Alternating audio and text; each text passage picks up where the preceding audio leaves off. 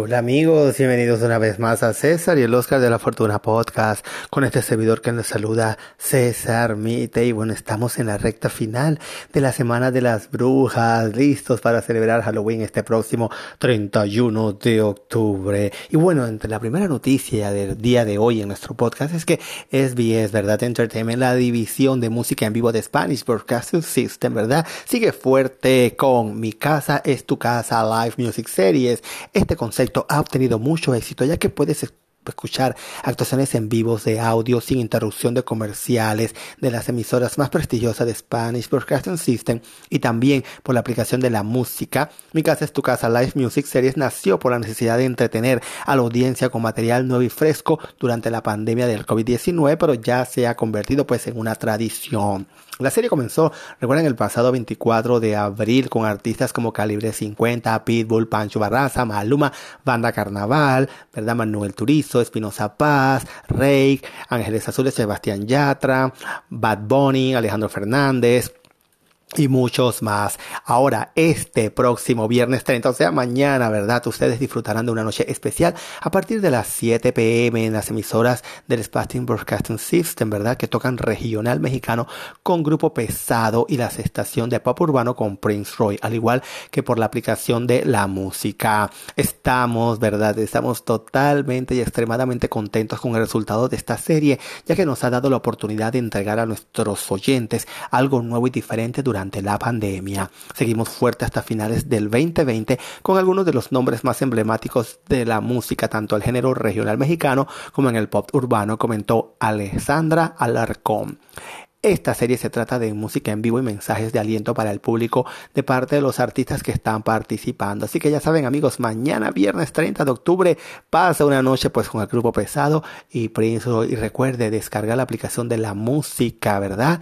Busque ese loguito que es así como una nota musical con la flechita de adelante cuando uno está escuchando música. Ese es el loguito que usted tiene que buscar. Así que amigos, vamos a continuar aquí en César y el Oscar de la Fortuna Podcast hablando pues de más temas de Halloween.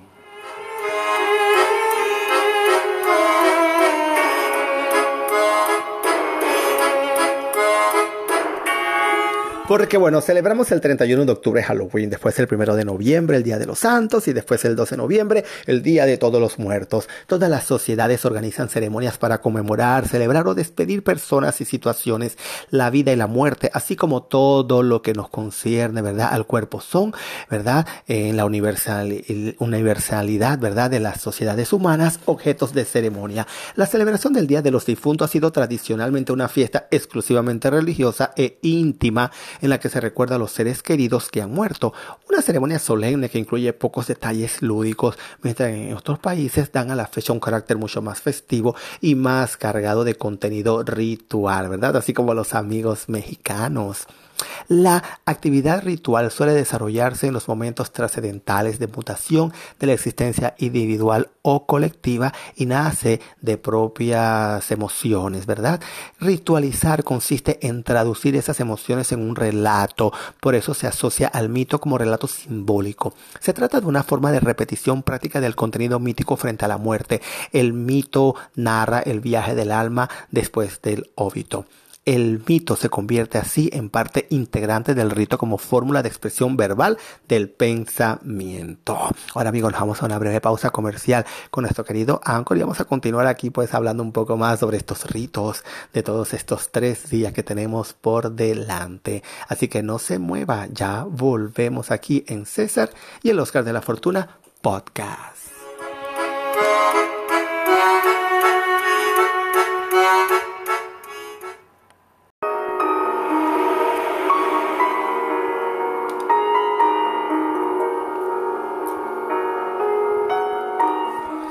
El rito en su sentido amplio es una unidad simbólica de expresión definida culturalmente por los miembros de una sociedad, dada que designa actos o sucesión de actos no instintivos que no pueden explicarse racionalmente como medios para la consecución de un fin.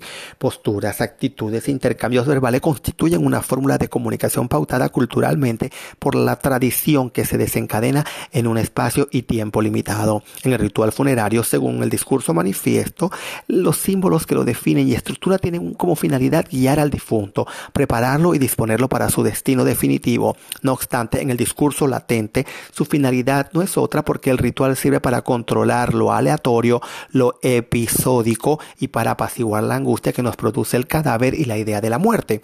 El cadáver es el referencial el signo al que se le atribuyen como significados que ayudan a sustentar las creencias en torno a la vida y a la desaparición, porque el cadáver es la reedificación de la muerte. El cadáver moviliza las relaciones sociales e incrementa la interacción grupal que se activa cuando marcando las pautas de acomodación que restablecen el orden perdido.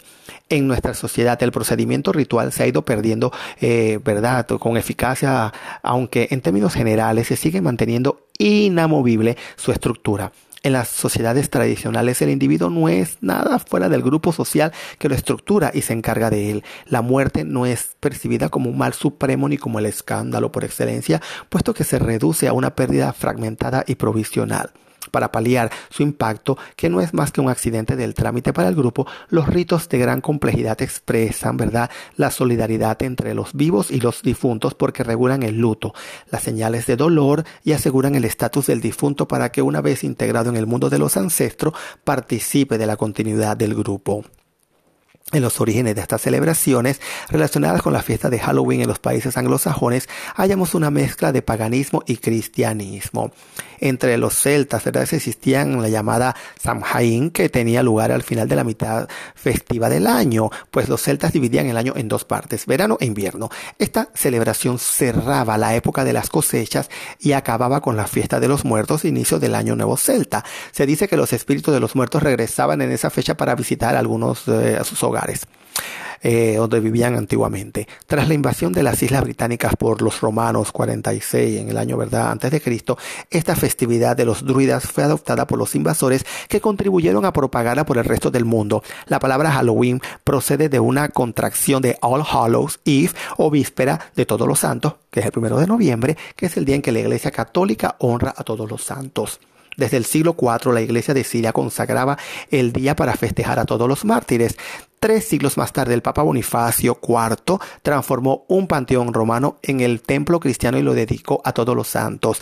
La fiesta en honor a todos los santos se celebraba inicialmente en mayo, pero el Papa Gregorio III cambió la fecha al primero de noviembre. Por otro lado, en el año 998, San Odilon, adab de la, monasterio de Cluny, en el sur de Francia, añadió la celebración del 12 de noviembre como fiesta para orar por las almas de los fieles que habían fallecido por lo que fue llamada fiesta de los fieles difuntos. Estas fechas se celebraban en España con unas características especiales. Durante los días que le preceden, los familiares de los difuntos realizan frecuentes visitas a los cementerios con objeto de limpiar a fondo las losas de las sepulturas de sus allegados y adornarlas con todo tipo de flores, entre las que destacan principalmente los crisantemos. La visita a los cementerios se realiza el primero de noviembre. Si el óbito se ha producido recientemente, la estancia de los familiares en el Campo Santo será más larga. Su número será mayor y las oraciones dedicadas a los muertos más prolongadas. En cualquier caso, no puede decirse que sea un hábito generalizado, pues la población que visita los cementerios suele ser de mayor edad.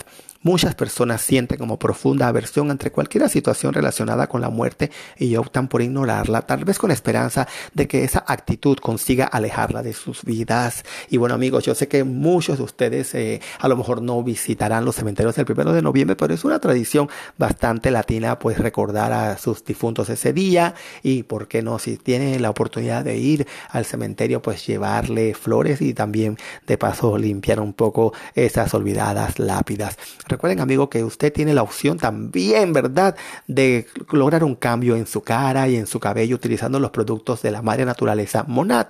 Y usted puede visitar la tienda escenas.mymonad.com. Les repito, escenas.mymonad.com y atreverse a regalarse un poco, de consentirse, de poder invertir en usted con estos productos maravillosos. Recuerden, escenas.mymonad.com. La invitación para que mañana siga conectado aquí en César y el Oscar de la Fortuna Podcast porque vamos a seguir hablando de brujas y vamos a seguir celebrando pues esta semana de tradiciones americanas. Así que amigos, nos vemos mañana aquí en César y el Oscar de la Fortuna Podcast.